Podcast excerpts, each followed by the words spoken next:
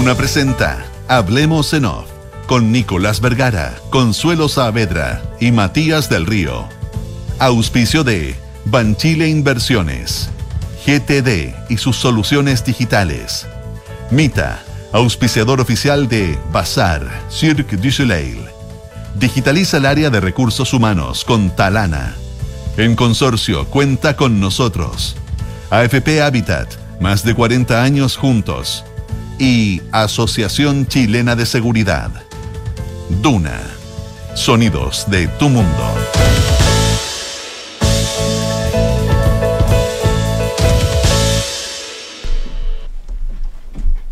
Muy buenos días. Muy buenos días, ¿cómo están ustedes? Se me han quedado los audífonos. Muy buenos días, ¿cómo están ustedes? Son las 8 de la mañana, me dieron vuelta el micrófono. 8 de la mañana, el, el reloj. 8 de la mañana con un minuto.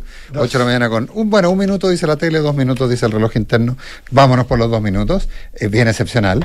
8 de la mañana con dos minutos. Es lunes 23 de enero del año 2023. ¿Cómo están, Consuelo Matías? Consuelo Nicolás, muy buenos días. Buenos días. Nico, ¿estás de cumpleaños? ¿Es cierto eso? Cierto. ¿Qué dijo? ¿Qué dijo? Que no, no alcanza a poner el audífono. No, decirle a la ¿Estás gente de que, cumpleaños? que lo llamen. ¿Es una música de cumpleaños? No suena a cumpleaños. Pero por favor. ¿Qué, Qué es bueno. eso? Un regalito. Cerrar. Ah, porque a ti te gusta cerrar. Mira qué lindo. Ta, tara, ta. Cerca de. Qué lindo tema. ¿Naciste en el Mediterráneo? Eso hubiera querido. Hubiera querido. que mi niñez. Te habla de la niñez. Qué lindo. ¿eh? Bueno, decirle a la gente Gracias. que lo llamen después de las Gracias, nueve, porque si no mi compadre Sí. se le va No empiecen con los WhatsApp, necesitamos al conductor concentrado, por favor. Exactamente, exactamente. Nicolás Vergara está de cumpleaños, cumple 42 años y esperamos que sean muchos más. Claro. Me escri- me- me- En la radio. ¿Ya? eh, en la radio. claro. Sí, bueno, en fin, hay, hay distintas razones para hay distintas razones para oponerse a Estambul para que pintes de azul. Qué buen tema. Tú sabes que yo-. Eso se está convirtiendo como en un, Un karaoke. Mauricio Israel. O de, ¿Por qué? Ay, pero por favor, ¿qué tiene que saber Como cantando, tú- ¿Cómo llegamos hasta allá? No tenemos ¿Cómo- diario para cómo llega- a leer. ¿Cómo llegamos como hasta salté de tu cumpleaños. ¿Cómo a- llegamos hasta allá? ya, perdón. ¿Cómo llegamos hasta allá? Perdón. No, tú sabes que yo, yo tenía, la- yo por esta canción tenía la obsesión de ir a Algeciras. Entonces me di una tremenda vuelta para ir a Algeciras. ¿Y? No ¿Cómo pude mostrar la parte bonita de Algeciras. Es que no dice nunca, es que. No, lo que pasa es nunca que. dice que es lindo, no, dice que es Algeciras es que- a Estambul. es que son las columnas, de, las columnas de Hércules. Ahí se supone que no estaban las columnas de Hércules, que es la boca del Mediterráneo, de Claro. Algeciras a Estambul. Entonces las columnas de Hércules, hay un, hay un libro fantástico del Paul Theroux que se llama Las columnas de Hércules, en que él cuenta, Paul Theroux es un gran escritor de viajes, en que él cuenta ese viaje, el viaje que hace en el fondo de Algeciras hasta Claro, Estambul. está. Ah, claro, pero, pero claro, pero sí no, pero pasa por Albania, por toda esa zona. Y yo tuve la suerte de hacer, yo tenía la suerte de hacer por distintas razones varias partes de esos tramos. Eh, él cruza ese libro, el libro de Theroux, cruza por Croacia cuando eh, eh, todavía están en guerra. Eh, o está recién terminando la guerra. Entonces, eh, eh, es muy notable ese libro, es muy notable eh, y cuenta este, este viaje por el, por el sur, de, por parte del sur de Italia, digamos, después como salta al otro lado, es, mu- es muy, se llama las columnas de. Hércules. Entonces, Buenísimo. el Peloponeso. Por eso que, por eso que, que a mí siempre Algeciras me llamó mucho la atención y una vez hice un desvío de varias horas en un viaje para Y no estar en Algeciras. Y bueno, dije estuve en Algeciras, pero no encontré, no encontré la parte. Lo Iba, que sí te recomiendo es Estambul. iba apurado, iba apurado, iba apurado. No, Estambul el problema es el olor en Estambul. La el maravilla, olor de las sí, curtiembres, una ¿no? maravilla. El olor de las curtiembres es un poquito. Bueno, donde hay viajes que están siendo difíciles es en la política. ¿ah? Déjala de fondo, no molesta A mí absolutamente a nada, a mí para nada. Déjala de fondo. Donde los viajes no están siendo fáciles en la actualidad, en la política, ni para el gobierno, ni para las coaliciones políticas. No, esta es una semana compleja. Fíjate que pasamos un fin de semana entre interregno, entre dos acusaciones constitucionales. Eso es bien. Ah, pero claro, eso es eso, bien, es, es bien delicado. De no dormir bien, me imagino. Yo creo que Analía no, está- no, no, no la tiene tan fácil. No está, no, no está pensando en, en- en hacer el check-in de, su, de sus vacaciones. digamos. Está pensando en cómo miércoles salva a la segunda ministra. Bueno, Y esa es otra pregunta, ¿eh? si es que cómo se va a jugar el gobierno, con qué fuerza, si van a estar todos los ministros en la sala cuando se le acuse a, a- Marcela Ríos, eh, Eh, eh, pucha, ese tipo de cosas. Es que, a ver, qué, qué buen punto haces, porque se lo escuché el otro día a alguien, alguien que no, no está metido en, que estuvo muy metido en alguna época, pero que ya no está en el, en el centro del tema. Y decía que la graduación de estas cosas, porque en el fondo eh, van todos los ministros a apoyarla. Pero es un exministro que están haciendo ahí. Eh, convierten esto en un. le dan más, for- más eh, espacio para propinarle una derrota al gobierno por la vida de destituir a Marcela sea, de sancionar, porque destituida ya está, de sancionar a Marcela Ríos No, destituida no está, reemplazada. reemplazada, claro, esto sería. Es, es raro la, la definición. Pues el otro día me lo trataron de explicar y no, no, no lo logré entender. No, porque ella lo que pasa es que pierde los derechos. Lo que pasa es que acuerde que ella queda inhibida de, de- de trabajar para el, de trabajar para el sector público durante cinco años Si es que, claro, y no puede y no podría o sea la única sanción que recibiría hoy día la única sanción práctica sería esa que no es nada de menor o sea por ejemplo alguien como Marcela Ríos eh, que vive en que ha vivido siempre en el mundo de la academia y que la academia es muy prolífica en utilizar recursos públicos para financiar programas por ejemplo sería muy complicado para ella ella eventualmente no podría participar, según me explicaba esta persona, ella no podría participar de grupos de para postular un Fondesit, por ejemplo. No podría, porque no puede, no puede recibir dineros públicos. Entonces, es una, es una suerte de ostracismo, de muerte, de muerte civil, eh, bien compleja a la, que se enfrenta. Y desde mi particular perspectiva, lo voy a decir solo esta vez, injusta. Pero, pero creo que la, la duda es, ¿vamos todos ahí? Y con eso entonces damos una imagen que el gobierno está detrás y destituirla entonces es darle un golpe al gobierno. O por el contrario, eh, la dejamos sola eh, y para enrostrarnos que la dejamos sola, nos hacen. Es es súper complicado, es un equilibrio súper precario en términos de, en términos de imagen y eh, es bastante menos costoso para algunos, esto es lo que me decían otras personas vinculadas al tema también, bastante menos costoso para quienes están vinculados a la coalición de gobierno el castigar, comillas, eh, el darse un gusto, digamos, con Marcela Ríos versus lo que significaba el gusto con Giorgio Jackson. Mm. Eh, a eso yo le, le- sumaría un par de elementos eh, más. Entrevistas tanto de la ministra Analia Uriarte, que ella, ella ha dicho, eh, a propósito de una entrevista en el Mercurio el fin de semana, eh, dijo que iba a acompañar a la ex ministra Marcelo Ríos a mediados de esta semana cuando, cuando Ella se sí. vote. eh, ¿Verdad? Ella, ella dijo que, que- que iba a ir. Eh, veremos, yo, yo concuerdo con el análisis que, que haces tú, veremos quién más eh, va y, y qué repercusiones, ¿verdad? Tiene, es- esto es algo que se va a estar calibrando du- durante, lo- durante las próximas horas, que si durante las próximas 48 horas. Mañana se vota en, en la comisión este tema. Pero tanto Analia Uriarte como, y esto es más significativo me parece, ayer en Televisión Nacional, no, no lo vi, lo estuve leyendo en la tercera hoy, una entrevista de, de la Connie Santa María, Matías, no sé si Sí. fue en Estado Nacional o, Sí, en, sí, sí. en las noticias. Sí. Eh, donde, eh, donde le hiciste mucho a Giorgio Jackson eh, de si se arrepiente de haber votado eh, algunas acusaciones constitucionales y, y al final tengo la impresión que un poco con tirabuzón, ¿no? No sé si tú lo viste, Sí, Matías. sí, estaba ahí, estaba ahí a unos metros. eh, sí, Ah, con cuéntanos entonces un No, poco, porque él dice que la de Raúl Figueroa... Es lo clave, lo que estás diciendo tú es la clave. mm.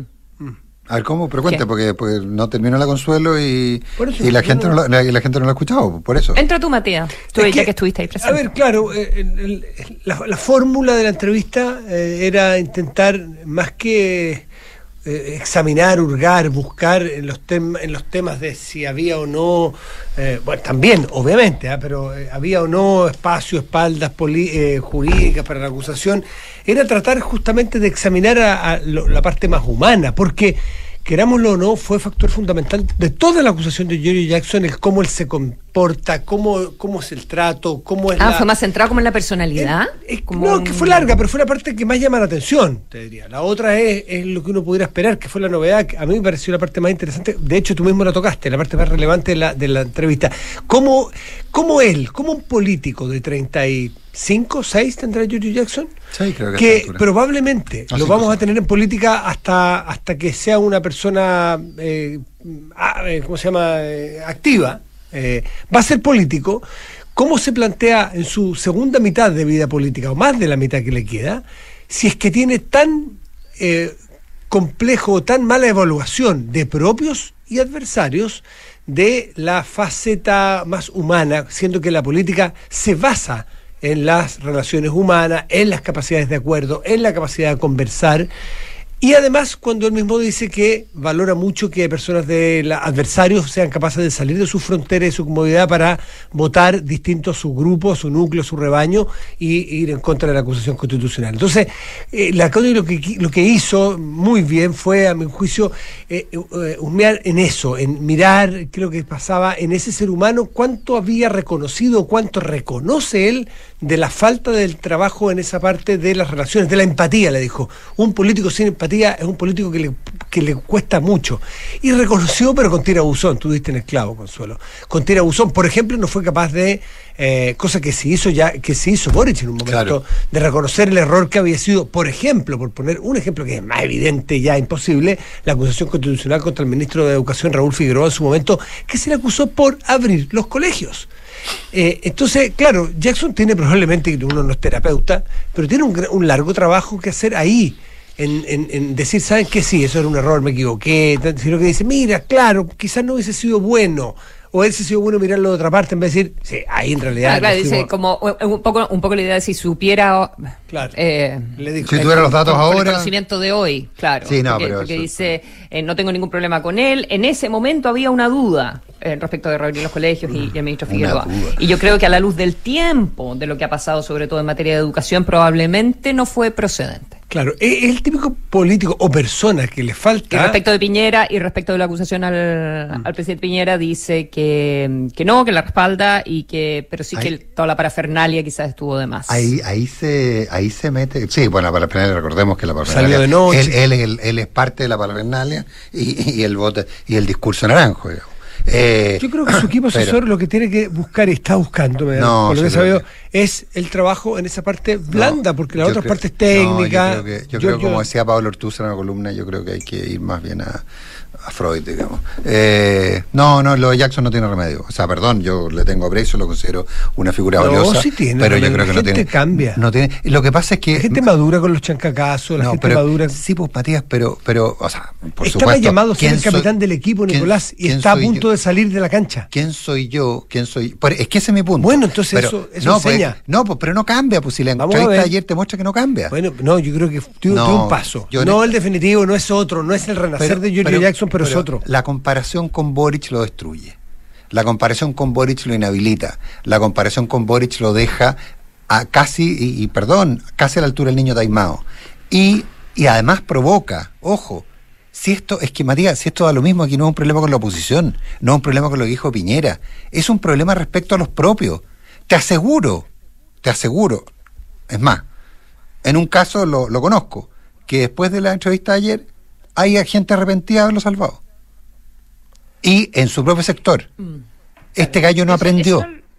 esa es mi pregunta. ¿Qué, efectos tienen las entrevistas del fin de semana? Que yo creo que afectaron a Marcela Río.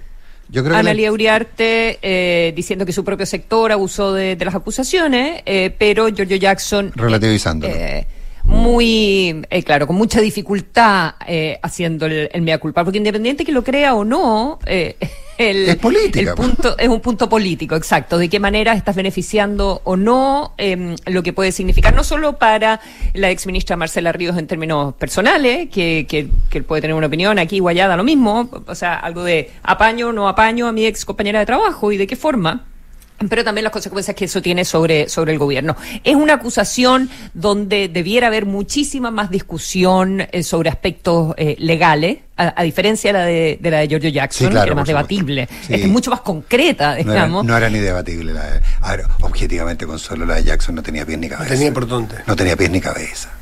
Eh, sí. No, tenía por dónde, si era una locura. Aquí lo dijimos. Eh, o sea, pero, en esta, pero en esta las argumentaciones, o sea, la gente hemos, hemos escuchado diferentes posiciones. Creo que mayoritariamente los expertos en estos asuntos eh, parecen decir que, que los decretos están bien. ¿ya? que sí están fundamentados, pero hay voces que indican que no, no sé. La ex, la ex integrante del Tribunal Constitucional, ¿verdad?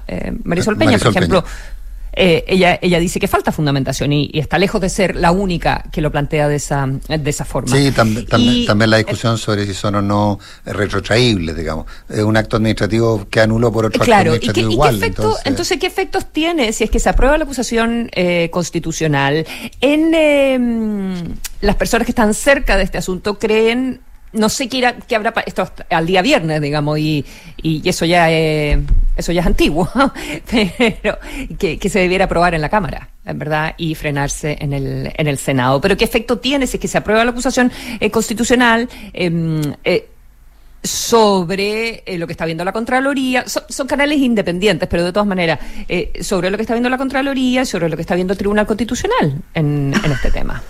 Mm, sí, sí, sí, sí, Y vamos a ver también la argumentación que use Gallo en la defensa de su clienta en este caso.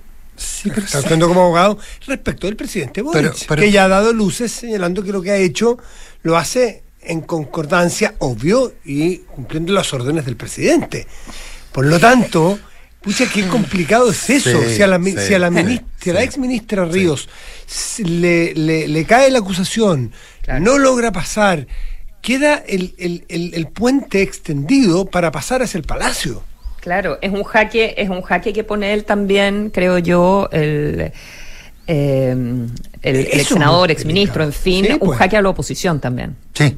Ese, eh, es decir, ojo lo que están votando porque yo mismo puedo estar dando el pie para que esto escale. Mm. Oye, súper, súper eh, delicado. Y, ese punto muy delicado. Y respecto a ese mismo. Queda, perdón, el presidente queda sin fusible. Pese a que la ministra ya está, la ex ministra ya no está, la ministra sigue operando como un fusible.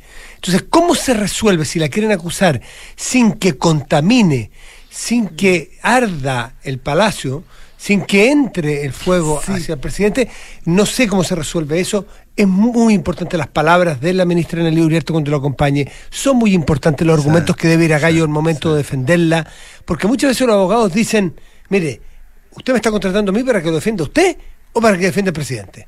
¿Usted me está contratando a mí para que defienda usted o defienda al gobierno? Porque son distintas distintas estrategias, me imagino, de, bueno, la ya, defensa. Ya, pasó con la defensa de Hermosilla Chatwick en, en su minuto. Eh, a lo mejor vamos a tener que, sacrificar un poquitito al presidente por salvarlo a usted. Y ahí es donde Marcela Ríos va a tener que decir pero, que sé que no, sacrifíqueme a mí nomás, no tengo idea. Eso. Pero, pero es una, es una, es una espada de dos puntas, ¿eh? porque ¿sabéis lo que pasa? Es que, porque eventualmente tú dices, ya, ¿saben qué más se eh, destituye a Marcela Ríos? Perfecto, se la sanciona. Eh, y con eso termina no. O por el contrario. depende cómo cambio, No, no, pero ¿por qué la declaramos inocente? La declaramos inocente porque ella no era culpable, el culpable era otro. Son los términos. Y ojo ahí, y yo creo que eso, eh, yo tengo que lo, lo, vi, unos cortos que me mandaron a propósito de la entrevista de Jackson, no, no la vi completa, así que la quiero ver completa con más detalle, así que estoy solo anticipando. Pero cuando él sostiene que la, la acusación constitucional contra el presidente Sebastián Piñera sí se justificaba, eh, está dejando abierta una puerta tremenda respecto al mismo caso sobre, sobre Boric. Recordemos que uno de los elementos que se había planteado era que ya había caído el ministro Interior, por lo tanto no había sentido. Entonces está dejando abierta, o sea, el, yo te diría que el ministro Jackson ayer, además de los errores que planteaba hace un rato, me atrevo a ser tan crítico con él porque fui de los que sostuve, y a ustedes les consta del primer minuto, que la acusación no tenía pies ni cabeza y tenía que ser rechazada. Eh, tengo la impresión de que él, en esa respuesta, que lo que yo vi, la vi cargadísima de soberbia respecto a lo de Piñera. Insisto, quiero verla completa. Eh, creo que él abre una puerta a poner en riesgo al presidente Boric. Lo delicado es que si a la ministra Ríos se le acusa constitucionalmente por lo que todos sabemos que se le acusa, justa injustamente, a alguien le cabe alguna duda. Más bien, es un hecho de la causa que si lo que se está buscando son responsabilidades políticas si es efectivamente condenada, por llamarlo de algún modo, el presidente de la República tiene una responsabilidad política en eso.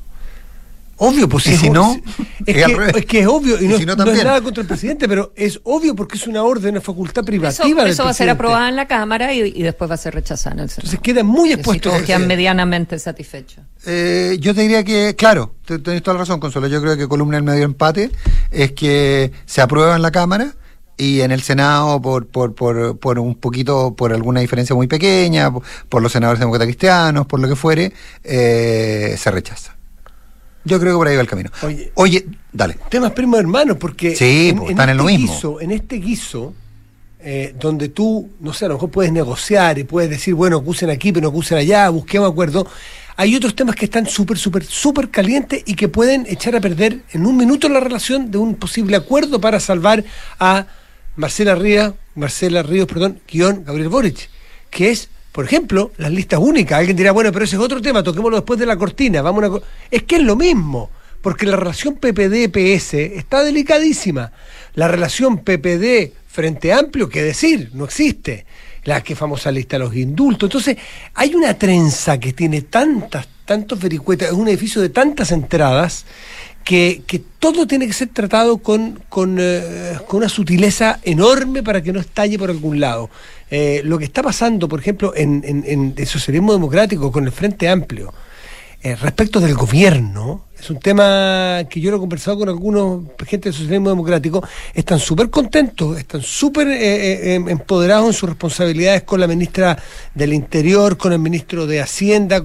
Sí, pero dicen, nosotros tenemos 4 de 34 subsecretarios. Entonces el gobierno no son solo ministros. En la segunda línea de poder es puro frente amplio. Y nosotros no nos están permitiendo gobernar, o sea, tenemos las cabezas visibles. ¿Cuándo viene el, equilibrio de poder? Y el presidente Boric va a hacer ese cambio de gabinete de segunda línea, que es menos visible y es menos, menos alfombras rojas, menos gobelino en el Mombara, pero que es tan importante el momento cotidiano de gobernar. Y que, le, y que muchos de los personajes que eventualmente tendrían que ceder sus lugares son cercanos, son compañeros de ruta. Exactamente. Entonces, el gobierno que partió el 11 de marzo era, obviamente, muy, muy a prueba de dignidad y lo que se ve hoy día es un gobierno mucho más socialista democrático, pero tú rascas un poquitito y sigue siendo muy a prueba de dignidad. Entonces el socialismo democrático está muy cabreado de hacer el desgaste, de pedalear con un cambio muy pesado. Entonces el presidente le han pedido varias veces, me consta, porque me lo han dicho personas del socialismo democrático, que le están pidiendo en esa versión de cuando uno va subiendo, bajar un poquito el cambio porque ya no se la puede un poco.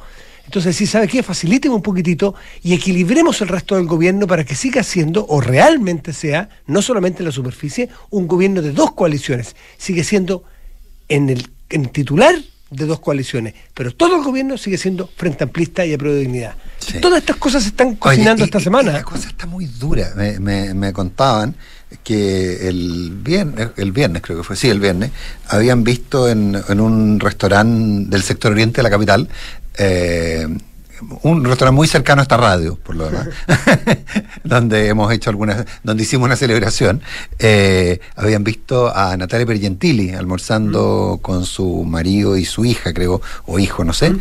eh, y que era una cosa impresionante, porque la pobre se había parado ocho veces a hablar por teléfono, esas típicas, esas típicas hablar por teléfono caminando lejos del lugar, ida y vuelta, eh, cortando y que no se cortaba y que volvía a hablar. O sea, la cosa parece que está muy compleja en términos de, de qué lo. Y es, y es primo hermano lo que tú. Es primo hermano de lo anterior y primo hermano también de lo anterior. O sea, son primos entre todos. El tema de los pactos. O sea, ¿cómo, qué hacemos? ¿Qué, ¿Cuál es la lógica que plantean? Porque. Eh, los expertos electorales, y eso hablábamos la otra vez, Consuelo, ¿te acuerdas? Los expertos electorales no se ponen de acuerdo si le quita si van a conseguir más representación de la izquierda y la centroizquierda yendo juntos o separados. No se ponen de acuerdo. Hay quienes sostienen que si van juntos van a conseguir menos representación que si la conseguirían yendo separados. Porque alejarían, si van juntos, alejarían un porcentaje de votantes que sí estaría dispuesto a votar por el socialismo democrático, pero no por el socialismo democrático más a prueba de dignidad. Y hay otros que sostienen que es exactamente lo contrario, que por último una señal política que no puede dejar de darse. Si estás gobernando, si estás gobernando no puedes tener, no puedes ir en pactos políticos separados. Eh, y ese y esa y esa sábana ese, corta ese es un poco ese es un poco el argumento que ha estado planteando la ministra del Interior eh, que, entró al, al, ruedo, de, esta discusión. Eh, tenemos por una parte la democracia cristiana que en las últimas horas dijo no yo ya tengo la decisión tomada con el partido con el partido radical pero son chiquititos son pequeños sí pero ahora son chiquitos son chiquititos, pero pero tienen su caudal de votos que te puede que te puede hacer diferencia. Y apuestan, claro. Y, sobre todo la DC tiene caciques locales. ¿eh? Mm. claro, y apuestan a una, a, una, a una situación en el contexto de la votación para hacer la nueva constitución, donde creen que eh, podrían apelar al, al centro. Eh, pero la ministra del Interior eh, plantea que eso es muy difícil. O sea, en el fondo dice que es muy difícil que, incluso si es que electoralmente fuera conveniente, explicarlo claro, y, y, y siente que es muy arriesgado para, para la gestión del gobierno. Los roces y, al final los resultados, porque... Bueno, la Carolina toda sabe de política, pues sabe que en una campaña finalmente tienes que enfrentarte. Entonces, cuando tengas a partidos propios criticando al gobierno para evitar esto es como ser cargado... Esto es como el, como el costo de las primarias, que te tienes que sacar la mugre. Diferenciar. claro. Oye, déjenme hacer un paréntesis dentro de todo este tema. y no sé si comparten, no, no tienen por qué hacerlo, pero cuando leí ayer a Carolina Tobá, y me pongo a pensar un rato, hace tiempo que no teníamos un ministro del Interior que ocupara las dos tareas que tienen los ministros del Interior, porque generalmente tienen mucha ocupación en lo político y dejan la seguridad de lado, la necesidad y el talento, probablemente la trayectoria que Carolina Toá, pero la veo realmente intentando al menos tener dos carpetas en la cabeza, la carpeta azul y la roja. Digamos. El tema de seguridad habla día por medio y habla con bastante fuerza, pero también está intentando tejer o intentando, no sé si le va a resultar, ¿eh? eso es otro tema, pero que está intentando hacer política, haciendo hacer política de ser jefa de coalición, que muchas veces los ministros de Interior dejan de serlo. Se niegan a hacerlo. Y se, encastillan, se, se, encastillan, se dice, no sé, se meten en el palacio de gobierno. Se, es que no, que como, claro. Ah, en Castilla de que se meten. en encapsulan, encapsulan. Sí, pero se meten en el palacio de gobierno y les cuesta salir. Yo siento que Carolina Tobá como tiene esa alma de política de partido, ha dirigido partidos, ha sido diputada, en fin, eh, está intentando hacer la labor de coordinadora política, sobre todo cuando tiene ella en la que está pagando los platos rotos, o puede pagar los platos rotos, de una colisión que no se logra unir. Porque tú la pegas y se rompe, es como tú se te quiebra un mueble eh, y tú te vuelves a sentar y se te vuelve a quebrar, y se te vuelve a quebrar, y tratas y tratas y le pones con la fría. Ella trata, pero se nota muy difícil de parchar esa fractura o esa rotura o esa nunca unión, porque nunca estuvieron muy unidos. Si acuérdate, el, acuérdate del papelón que fue el, el, desaire más bien que fue de parte del Frente Amplio al PPD cuando fueron a inscribir las primarias. Ah, no, ustedes no están invitados, señores. Nosotros con ellos hacemos. Con los socialistas sí, con los PPD no. Pero es una, una huella, lo comentábamos el viernes, ¿te acuerdas? Es, una huella que, que está que se convierte en huella anémica. O sea. Contar eso es muy difícil. Pero yo siento, y eso aquí yo le saco el sombrero que Toa, que está con una ocupación eh, una dedicación muy notoria, y ojalá le resulte, la labor de, de, de eh, coordinación política de sus distintos bloques y además en la de seguridad, que ya sabemos que eso lo requiere el mercado, por decirlo, el electorado de la gente. Mm. Claro, bueno, y en esa, y en esa gestión política y sobre la discusión de las dos, eh, de las dos, ¿cómo se llama? Eh, listas o no, que es algo que tienen que tener resuelto antes del 6. El Partido Socialista tiene este fin de semana la, instancia partidaria en que eh, tienen que comunicar su, su decisión. Obviamente está todo el mundo definiendo lista. esta semana se tienen que definir los expertos también, pero bueno, eso ya es harina de, de otro, de otro costal. A lo que voy es que la ministra está siendo súper explícita eh, la ministra del Interior, al decir em, eh, tenemos que sustentar mm. al, gobierno y quizás es el momento de eh, redefinir esta alianza, ¿verdad? Como ser más explícito de que ahora somos dos a un año del gobierno, hay que madurar esta, esta alianza y hay que sincerar y que son dos coaliciones que ahora son, no sé de dónde obtiene este resultado, pero dice, son bastante equivalentes en su peso político, sí, y su peso electoral. Em, y uno dice, bueno, ¿cómo sabe que el peso electoral es equivalente? Em, sí, sí. Quizás los lo, que están por las dos listas van a decir, bueno, la única manera de saber cuál es el peso electoral es que vayamos separados. Separados. Sí. claro. Eh, pero, pero básicamente lo que está hablando es que va a haber un, reacomodo de piezas y que probablemente vamos a ver en el asunto de las seremías y la subsecretaría más presencia del socialismo democrático y si eso abre la puerta a que haya una sola lista de gobierno. ¿Cuándo? ¿Cuándo se No, esta semana. Mañana, ayer. Ayer. Ahora, eh, a Matías que le gusta tanto, mucho más que a mí, seguir la política española, eh, hay una lógica bien, de, ¿te acuerdas cuando el mundo Podemos hablaba del sorpaso? Mm. Que ellos iban a pasar al socialismo. Nunca ocurrió el sorpaso al final, ¿ah? fue más bien, llegaron a, un acuerdo antes del sorpaso. El problema práctico es que aquí el sorpaso sería en el signo, en, en, la dirección ¿Qué es el contraria. Sorpaso? El sorpaso era eh, que, que la, la sobrepasar cuando el, eh, la Podemos anunciaba que le iba a ganar al, al Partido Socialista en España. Y por lo tanto iban a quedarse ellos con la izquierda, los iban a pasar, hablaban del sorpaso, que- hablaban del sorpaso. Eh, eh, es una, en- en- entiendo que en ciclismo, sé que en las carreras de auto, en otros lugares se utiliza la expresión sorpaso Es como dar el golpe. cuando alguien pasa al otro, o sea, eso que se ya que dio, dio el golpe definitivo y lo pasó y se quedó con el primer lugar, eso se llama el, sor- el sorpaso. Eh, y hay una película también de, creo que de, Es de cuando, Zika. cuando alguien, claro, exactamente, hay una película, no sé si es de Zika, es típico del, del cine italiano de, de- de- de mitad del siglo XX. Hay una película que se llama El Sorpaso. El Sorpaso. Es cuando un grupo político logra dar un golpe y deja en segundo orden al que se acostumbraba a ganar. Tiene algo de eso expresivo, tiene algo de eso. Oye, y Paz, ya que estamos hablando de política y probablemente vamos a cerrar aquí, eh, em, el punto, también hay un, eh, también algo similar pero distinto, perdón, ocurre en, eh, eh, en la derecha, El Sorpaso de Dino Risi, eh, de Dino Rizzi, sí. protagonizado por Vittorio Gassman. Lo busqué en te- yo te- yo que Gracias, dije, Wikipedia. dije Gassman, dije Gassman, Muy pero, bien. pero Gassman, claro, era actor, no era director. Oye, pero Consuelo, el, en la derecha también hay un problema práctico. Eh, porque hoy día están prácticamente todos convencidos que es imposible que Republicanos vaya en un pacto con Chile Vamos. Van a ir separados. Se van a ir separados. Si el problema práctico es qué, tan, qué tanto canibalismo hay. Es decir, si la posición que yo entiendo y creo que, que- que sostiene eh, José Antonio Cast, que es la idea de vamos separados, pero inteligentemente separados. Es decir, pongámonos de acuerdo, no hacernos daño. El lugar en que tengamos candidatos fuertes, vamos nosotros con nuestro candidato fuerte, ustedes van con candidatos menos fuertes, eh, y nosotros, y, y- así sucesivamente. Y más o menos, y más o menos, el problema práctico es que las bases del Partido Republicano dicen, ojo, nosotros hoy día somos tanto más grandes que Renovación Nacional y la UDI, cada uno por su cuenta. Entonces queremos, comillas, un tercio. ¿No corresponde eso a la realidad o corresponde? Entonces ahí está el- el problema, el riesgo, comillas, el riesgo evidente de eh, que sea una lista en la cual se produzca una suerte de canibalización. Eh, es, es distinto el punto y yo creo que hoy día hay mucho más acuerdo entre eh, las bases que entre las cúpulas en la derecha.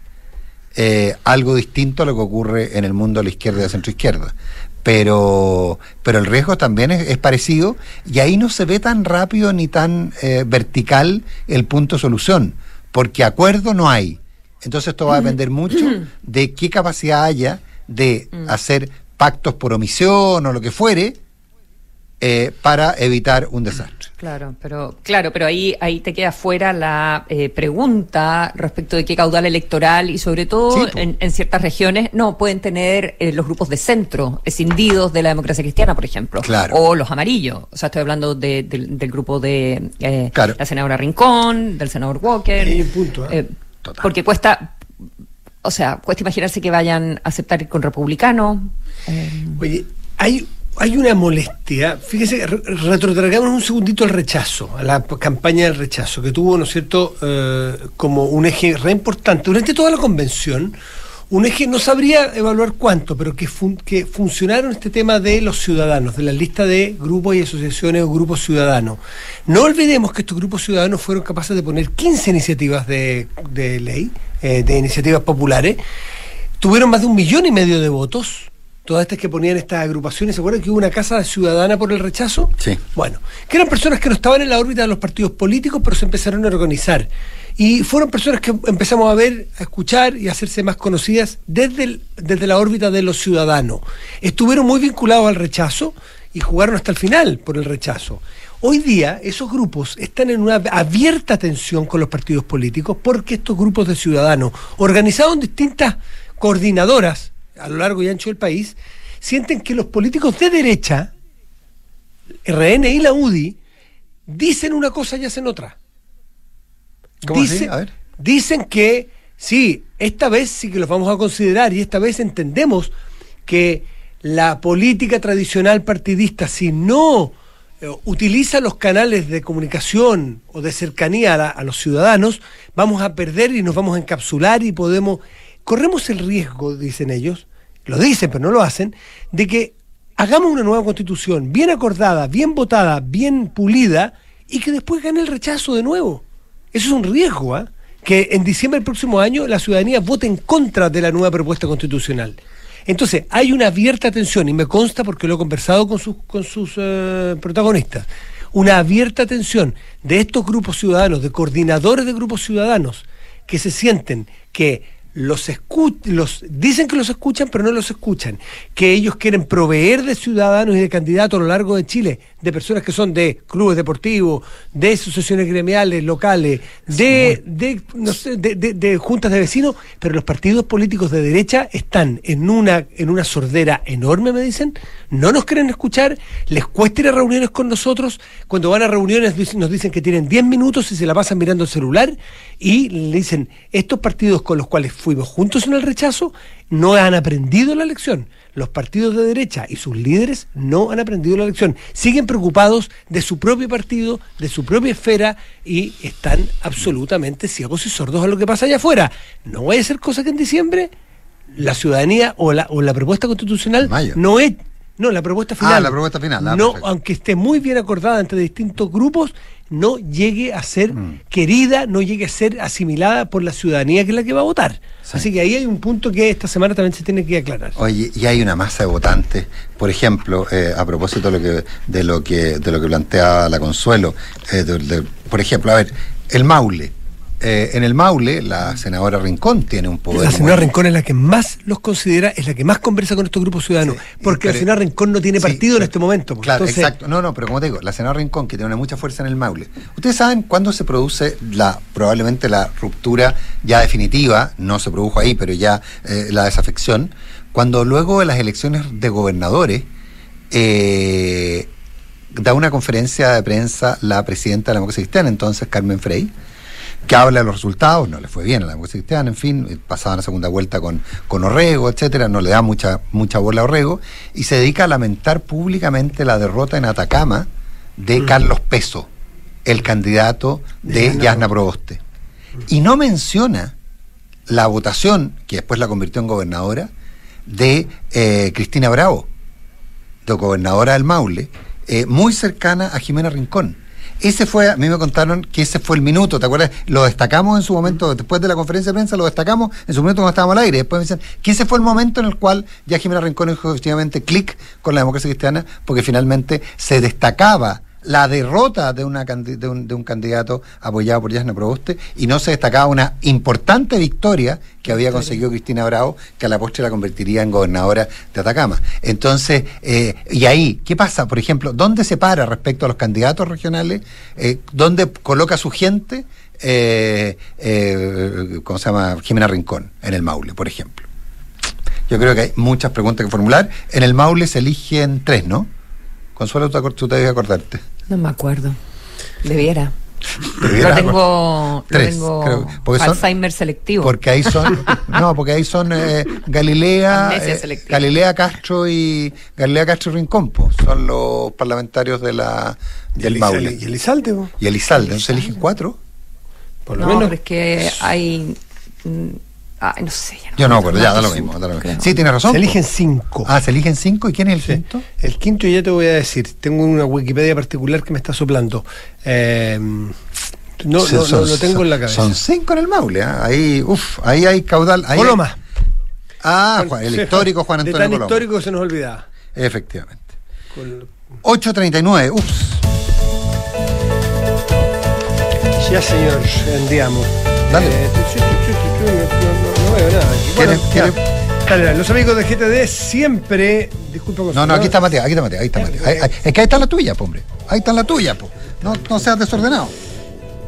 ¿Quieres manejar tranquilo? En Consorcio encontrarás el seguro de auto a la medida de tus necesidades, con asistencia 24-7, auto de reemplazo y reparación in situ dentro de Chile. Cotiza el tuyo en consorcio.cl. Los amigos de GTD siempre están junto a las empresas, sin importar su tamaño, porque proveen soluciones digitales que se adaptan a cada necesidad. Es lo bueno de confiar en una compañía que va junto al crecimiento de quienes los eligen. En GTD hacen que la tecnología simplifique tu vida. Suma a tu equipo a los más de 2,7 millones de trabajadores que ya son parte de la mutualidad líder del país. De una con la H, Asociación Chilena de Seguridad. Mita trae un tremendo panorama familiar. ¿eh? Mita Rentacar sorteará entradas dobles para pasar de Cirque du Soleil.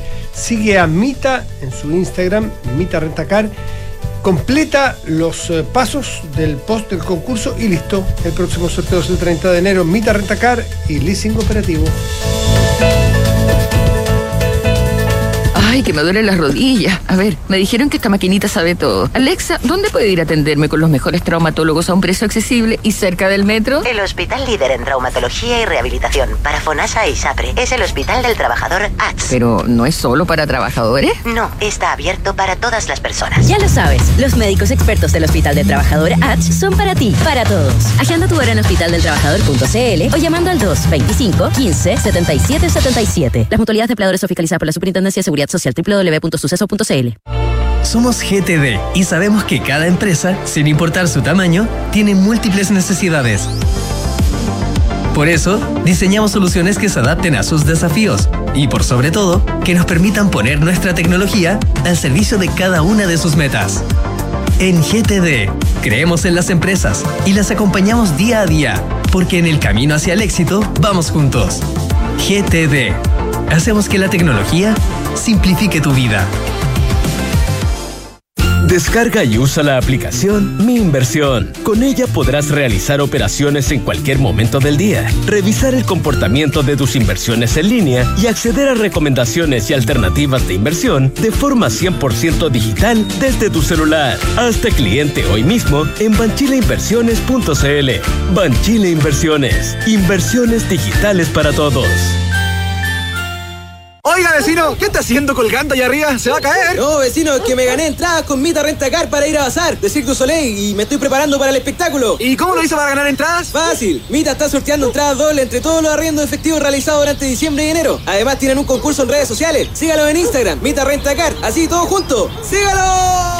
Mita Rentacar te invita a disfrutar de Bazar de Cirque du Soleil en Chile, que se realizará en la gran carpa de Espacio Riesgo a partir del 19 de enero. Porque en Mita, la movilidad es todo un espectáculo.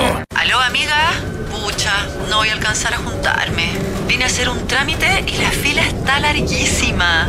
¿Te ha pasado? Elige Habitat. Más del 82% de nuestros clientes están satisfechos con el servicio recibido por nuestros canales de atención. En AFP Habitat llevamos más de 40 años trabajando para entregarte el mejor servicio. No lo perdamos. Defiende tu libertad de elegir. AFP Habitat. Más de 40 años juntos, haciendo crecer tus ahorros. Talana, la más completa plataforma digital de recursos humanos, ahorras tiempo y costos. Simplifica tus tareas del día a día con las soluciones del ecosistema de Talana. Dedícale tiempo a lo que más importa, los equipos y las personas que lo conforman. Únete a las miles de empresas que ya han digitalizado su área de recursos humanos con Talana. Conoce más en talana.com. Maneja y muévete con tranquilidad. Asegura tu auto en consorcio. Tomar el auto y salir a la calle es todo un desafío, pero con el seguro de auto consorcio lo hago más tranquilo. Tengo asistencia 24/7, mi seguro es libre conductor, tiene auto de reemplazo, grúa para traslado y mucho más. ¿Qué mejor? Tenemos un seguro de auto a la medida de tus necesidades. Conoce nuestros planes y precios y elige el que más te acomode. Contrátalo 100% online. Cotiza tu seguro de auto en consorcio.cl. Esta información es resumen de las condiciones generales y cláusulas adicionales de depositadas en la CMF. Infórmate sobre sus características, límites y exclusiones. El riesgo es cubierto por Consorcio Seguros Generales. Infórmate más en consorcio.cl. Hablemos en off. Nicolás Vergara, Consuelo Saavedra y Matías del Río están en Duna. Gestiona fácilmente las solicitudes de vacaciones con tus colaboradores, de tus colaboradores con Talana y dedica más tiempo a tu equipo. Conoce más en talana.com. Las decisiones de ahorro que tomas hoy definen tu futuro. En Banchile Inversiones quieren que sepas la importancia de tener una APB. Ingresa a banchileinversiones.cl, infórmate y comienza tu APB ahora. Y en AFP Habitat llevan más de 40 años trabajando para entregarte el mejor servicio. No lo pierdas. AFP Habitat, más de 40 años juntos, haciendo crecer tus ahorros. Son las 8 de la mañana con 45 minutos y tomamos contacto con eh, el ex intendente Santiago, ex alcalde de Lo Barnechea, eh, y hoy día una eh, figura que ha estado que ha tenido mucha presencia a partir de las acusaciones en contra del alcalde de Vitacura, eh, el, el, alcalde Torrealba. Está con nosotros Felipe Guevara. Felipe Guevara, ¿qué tal? Buenos días, gracias por estar con nosotros. Hola Felipe. Hola Nicolás, muy buenos días. Consuelo Matías. Muy buenos días. Muy buenos días. Em, ¿Puedo partir yo? Sí. Eh, eh, quisiera saber, eh, sí, eh, Felipe eh, Guevara, ¿qué, qué opinión, en términos generales, qué opinión eh, tienes sobre las acusaciones que eh, pesan de malversación de fondos, de lavado de activos, de fraude, em, falsificación de instrumento privado, etcétera, etcétera, eh, en contra del el exalcalde de, de Vitacura, eh, Torrealba, del cual tú fuiste eh, activo colaborador, trabajaste muchos años en la municipalidad y una persona muy cercana a él? Sí, bueno, trabajé hace, hace 15 años eh, y yo creo que hay que distinguir, Consuelo, en este proceso eh, dos cosas, ¿no? Hay, hay personas que se han declarado eh, culpables de una serie de, de delitos, de fraude, de falsificación, eh, y hay otras que están siendo investigadas y probablemente, como el caso del exalcalde Torrealba, van a ser eh, acusadas, ¿cierto?, de otra serie de delitos que han hasta aquí han sido trascendidos y hasta donde yo entiendo Torrealba todavía no ha sido citado a declarar, por lo tanto su versión eh, aún no la conocemos, lo que conocemos son antecedentes que o se han filtrado o se han conocido por diversos medios de comunicación, así que Exacto. eh, aquí hay que separar la paja del trigo, hay personas eh, que se han declarado culpables y han reconocido ciertos delitos y hay otras personas que están siendo, que el caso Torrealba, y otros que están siendo investigadas y que todavía no han dado su... ¿Y te parece plausible, te parece plausible las acusaciones contra el, el exalcalde? A mí, eh, ah, tengo muchas dudas. Primero, creo que eh, eh, es, es de la esencia del Estado de Derecho presum- eh, eh, presumir la inocencia de todo el mundo hasta que no se demuestre lo contrario y no sea condenado, cosa que efectivamente puede ocurrir, pero pero estamos todavía frente a ese incierto. Eh, ¿Y por qué alguien podría autoinculpar, y por qué alguien podría, eh, digamos, eh, reconocer delitos como, como las dos eh, personas, Antonia Antonia Larraín, Larraín y Domingo Prieto? Eh, un- el, señor Prieto encargado de todos los programas Vita, que ya podemos conversar un poco de, de la estructura, eh, en fin, y, eh, y la, la directora de Desarrollo Comunal subrogante, eh, Larraín. Eh, ¿Por qué ellos podrían echarse la culpa de, de delitos e inculpar a otros si ya están admitiendo una, una responsabilidad? Habría que preguntarle a ellos, Consuelo. Yo no lo sé, yo no he tenido contacto con ellos hace muchos años eh, y por lo tanto, eh, ¿por qué se declaran culpables y reconocen ciertos fraudes y ciertas mal- eh, falsificaciones? En el caso de Prieto que ustedes mencionan, el, eh, eh, el de Domingo Prieto me refiero, eh, eh, habría que preguntárselo a ellos. Yo no lo sé. Sí, me, hay cosas que me parecen eh, relevantes. Primero, escuchar eh, a, eh, a todas las partes. En segundo lugar, eh, de las cosas que hemos sabido eh, que, que, que se supone vinculan a Torrealba con esto, hay un montón de, de, dudas que a mí me saltan. Por ejemplo, ¿dónde estaba el Consejo Municipal? El- la municipalidad, eso dice la ley, artículo primero de la ley de municipalidad, es la constituye el alcalde y su consejo. El alcalde no es la municipalidad. La municipalidad es el alcalde y el consejo. El, consejo aprueba las plazas, el consejo fiscaliza y uno dice, bueno, este señor fue alcalde más de 20 años, pasaron muchos concejales por ahí, y uno dice, bueno, ¿dónde están los concejales? ¿Dónde están los directorios de estos VITAS? Estas organizaciones tienen un directorio, igual que un club deportivo, igual que una junta de vecinos. Eh, ¿Dónde están esos esos siete, nueve miembros del directorio? Tiene un tesorero, tiene un fiscalizador, tiene un tribunal de cuentas. Bueno, ¿Dónde están esos personajes? ¿Dónde está, si hay tanta plata en efectivo en las cuentas corrientes, dónde están los bancos? O sea, una persona deposita 60 millones al año en efectivo en una cuenta corriente y el banco no dice nada, y la unidad de análisis financiero no dice nada del Ministerio de Hacienda, y, y- y la superintendencia de banco no dice nada. Nadie, o sea, no salta ninguna, ninguna alarma, ninguna pero, luz eh, roja en ninguna de estas instituciones. Felipe Guevara, Entonces, yo pero- creo que todavía nos queda un buen rato en este proceso. Pero daría, a ver, pero daría la sensación que en el fondo eh, usted duda de que eso haya ocurrido, dado que todas estas eh, eh, eh, instituciones, organizaciones no saltaron, pero hay confesiones. eh, tanto de, de Antonia Larraín como, como de Domingo Prieto, por lo tanto, eh, eh, pare- parecen ser hechos no controvertibles, o usted cree que aquí hay una situación personal en que intentan afectar a un tercero? No lo sé, eh, tengo ninguna capacidad de juzgar las intenciones de, de, No, de pero no nos quedamos en las intenciones, quedamos en la existencia o no del hecho, porque parece ser algo, los, los depósitos bancarios existen, o sea, daría la sensación de que eso existió, digamos. Eh, eh, Bueno, lo- la, duda que usted plantea es el involucramiento de Torrealba a partir de una existencia de alertas por parte de las, de las instituciones que deberían haberlo controlado. Así es, porque muchos ha dicho que aquí hay un eh, como una suerte de, de, patrones de fondo, ¿no? que serían los alcaldes, que pueden hacer lo que quieren y que finalmente aquí eh, falta mucho más fiscalización y desde luego la fiscalización siempre es muy bienvenida, pero yo aquí le estoy nombrando, Nicolás, cuatro o cinco instituciones que tienen el deber de fiscalizar y, y, y parece raro que no hayan dicho en todos estos años absolutamente nada. Eso, esa es mi única duda. Yo estoy eh, exculpando al alcalde Correalba de nada. Si es culpable de, de lo que se le acusa, eh, eh, obviamente tendrá que eh, cumplir con las condenas que la justicia establezca. Eso, de eso no hay ninguna duda. Pero a mí me parece extraño este esta eh, esta presunción de culpabilidad que hay sobre una persona y al mismo tiempo a los que son culpables, que han de- declarados eh, culpables, cada vez que hablan eh, los tratan como si fuera la revelación, la cuarta revelación de la Virgen de Fátima, como si fuera verdad absolutamente todo lo que dicen. Ya, ahora, pero... pero Lo que pasa es que es difícil saber qué es lo que dice Torrealba porque no habla. po. Bueno, porque efectivamente yo eh, él tendrá su posición, eh, eh, eh, yo tengo una distinta, yo creo que siempre hay que hay que eh, eh, eh, hablar cuando a uno le piden hablar, con la, eh, obviamente con, con los resguardos de hablar con los medios de comunicación que, que, han sido más responsables, digamos, eh, pero judicialmente todavía no ha hablado. Felipe, tú trabajaste Eh, mucho tiempo con Torrealba, o harto tiempo, hace muchos, por muchos años que ella sea, hace mucho tiempo que fue ella. Sí. Eh, ¿tú ¿Viste alguna vez sobres? ¿Viste alguna vez pagos? ¿Viste alguna situación irregular en la alcaldía Nunca. de, la Tor- de Torrealba? nunca yo trabajé eh, 10 años, un poquito más incluso, estaba hablando hace 25 años, Sí, Matías. pero da, da igual, pero por eso la pregunta es, cuando estuviste, ¿viste algo raro? ¿Viste algún algún eh, flujo de dinero en efectivo? ¿Alguna vez viste un sobre con plata? ¿Con tus ojos? ¿Alguna vez viste que los Vitas le entregaran plata al alcalde?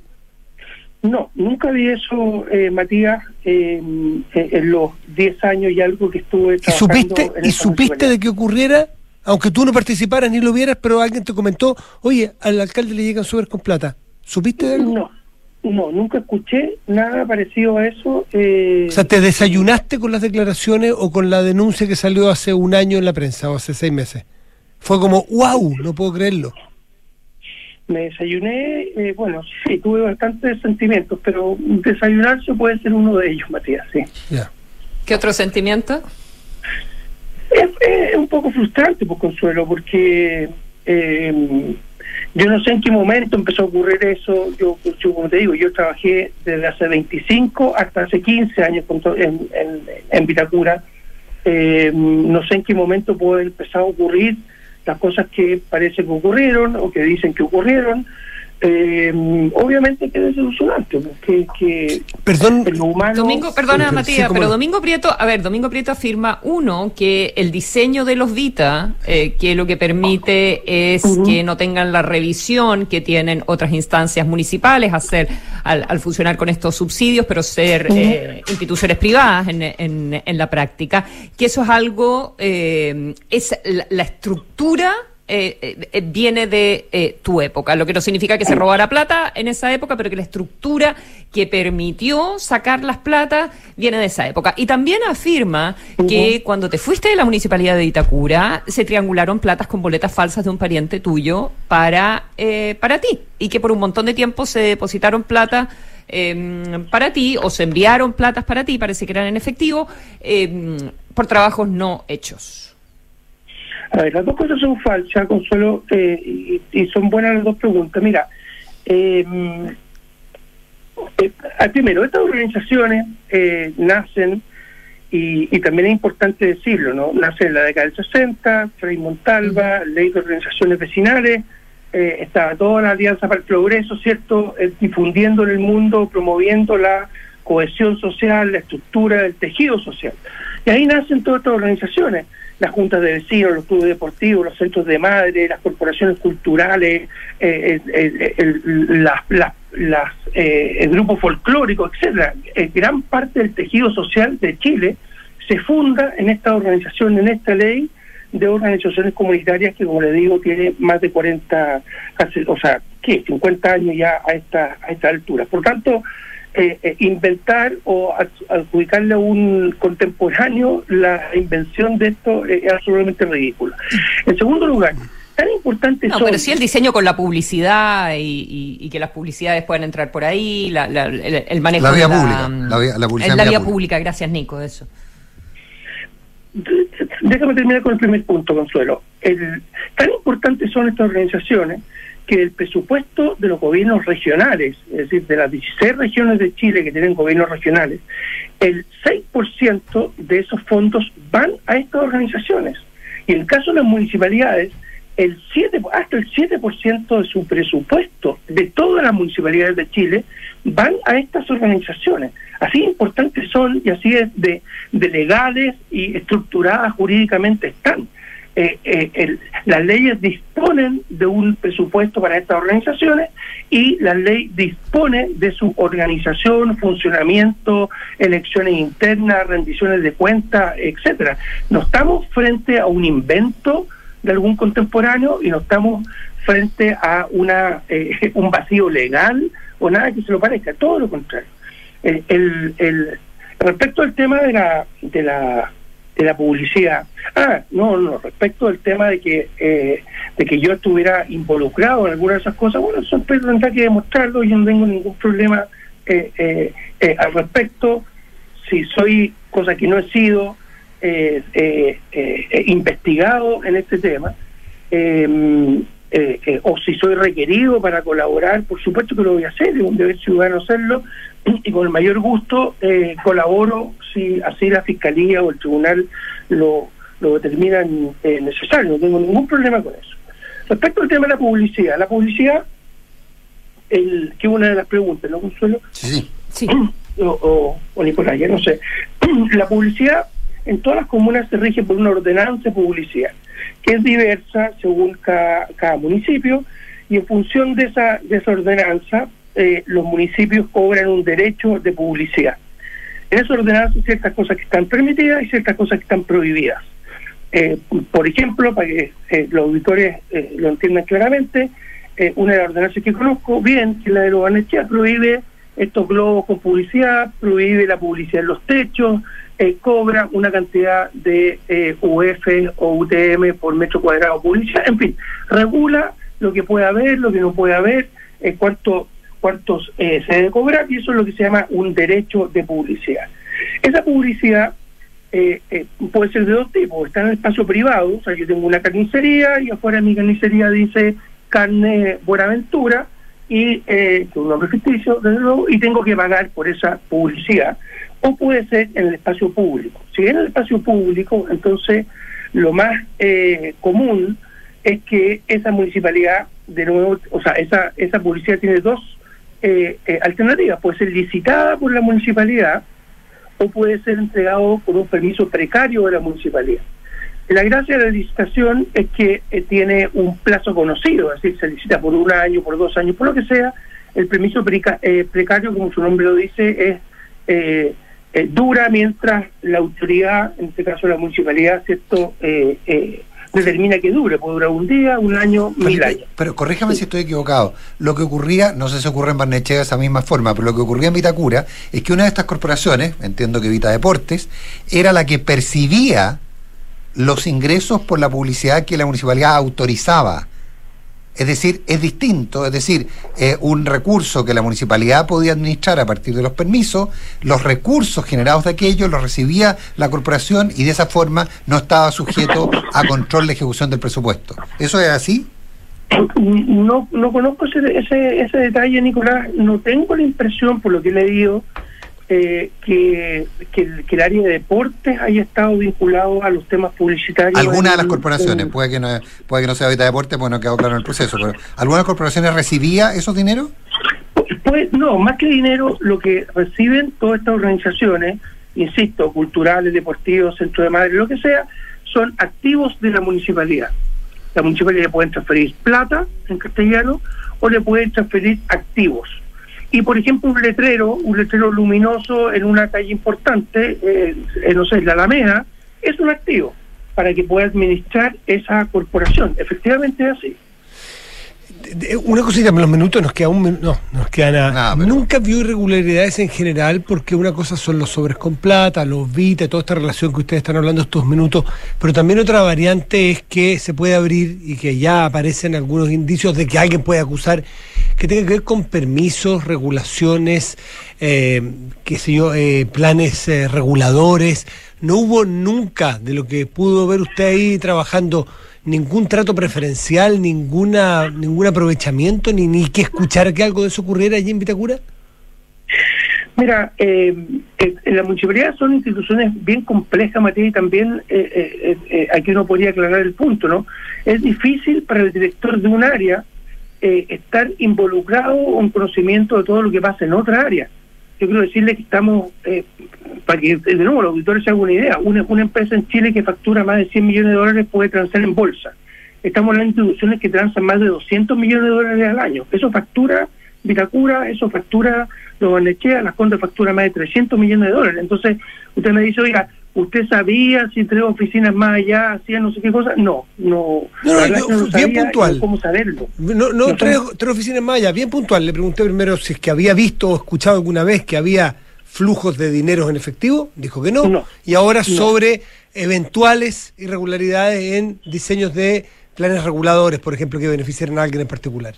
¿Tampoco? No, el, el, el- lo único que recuerdo en el caso de, de Vitacura, Matías, fue un famoso plebiscito por el plan regulador. ¿Se acuerda que se juntaron firmas? eh, la municipalidad perdió el plebiscito, había tomado una posición. eh, ahí hubo un conflicto eh, con los vecinos, con la Contraloría, me acuerdo, se judicializó. Pero aparte de ese, de ese tema, no, no recuerdo un conflicto público respecto al tema. Felipe Guevara, un millón de gracias por estar esta semana conversando con nosotros. Felipe. Le muy buena semana. Gracias. Gracias, gracias. disculpa, información privilegiada, nos pasamos un poco, pero. Sí, el entrevistado valía la pena. Pero los queremos mucho. Los queremos mucho. Eh, no, no este sé si tanto, yo pido disculpas por No, yo los quiero, yo los quiero. Que tengan un muy buen inicio de semana. cumpleaños, Nico! Nico. increíble! Ahora sí llamen a Nico que está de cumpleaños. Ya. Chao. Chao.